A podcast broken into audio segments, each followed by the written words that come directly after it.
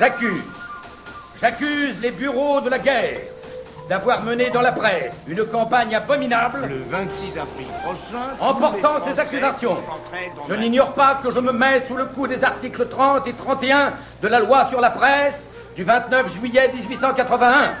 Et c'est volontairement que je m'expose. C'était à la une.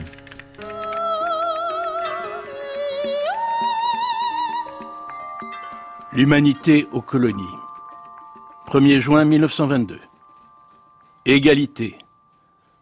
Pour masquer la laideur de son régime d'exploitation, le capitalisme colonial décore toujours son blason pourri avec la devise idéaliste fraternité, égalité, etc. Voici comment ce champion d'égalité entend la mettre en pratique. Dans le même atelier pour le même travail, l'ouvrier blanc est plusieurs fois mieux payé que son frère de couleur. Dans les administrations, les indigènes, malgré la durée de service et malgré l'aptitude reconnue, touchent un salaire de famine, tandis qu'un blanc nouvellement pistonné reçoit des appointements supérieurs en faisant moins de travail. Des jeunes indigènes, ayant fait leurs études dans les facultés de la métropole et obtenu leur doctorat en médecine ou en droit, ne peuvent pas exercer leur profession dans leur propre pays s'ils ne sont pas naturalisés.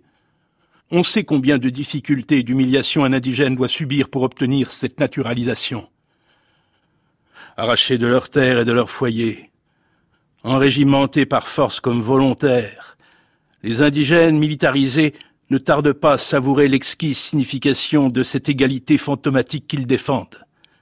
Au même grade, le gradé blanc est presque toujours considéré comme le supérieur du gradé indigène. Celui-ci doit le salut et l'obéissance à celui-là.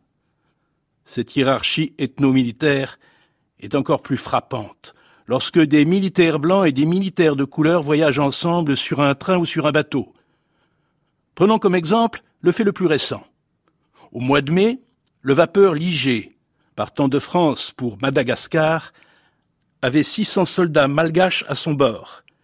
Les sous-officiers indigènes étaient entassés dans les cales, pendant que leurs collègues, les sous-officiers blancs, étaient confortablement installés dans les cabines classées. Puissent nos frères de couleur, surchauffés par la chaudière, sinon par l'idéal, et réveillés par le bruit des hélices ou par la voix de leur conscience, réfléchir et comprendre que le bon capitalisme les considère et les considérera toujours comme des simples holomaloto, ce qui veut dire personne sale en malgache. Nguyen Aycock, le patriote. C'était à la une.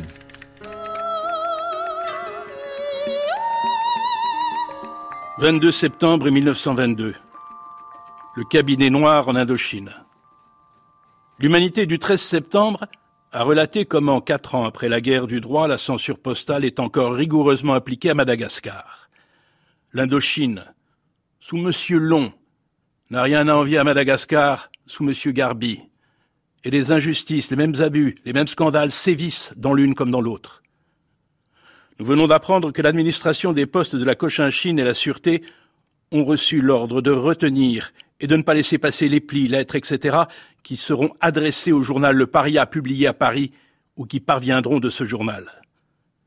Comme par hasard, ce nouvel abus de pouvoir coïncide avec l'arrivée à Saïgon de l'administrateur faussaire Baudouin et son brillant second, le gendre de M. Albert Sarrault, ministre des colonies. D'autre part, L'inviolabilité de la correspondance privée n'est pas respectée, et l'administration continue à intercepter et à fouiller les lettres personnelles. Alors qu'on tue et qu'on vole impunément les indigènes, ceux-ci n'ont même pas le droit le plus élémentaire, celui de correspondre.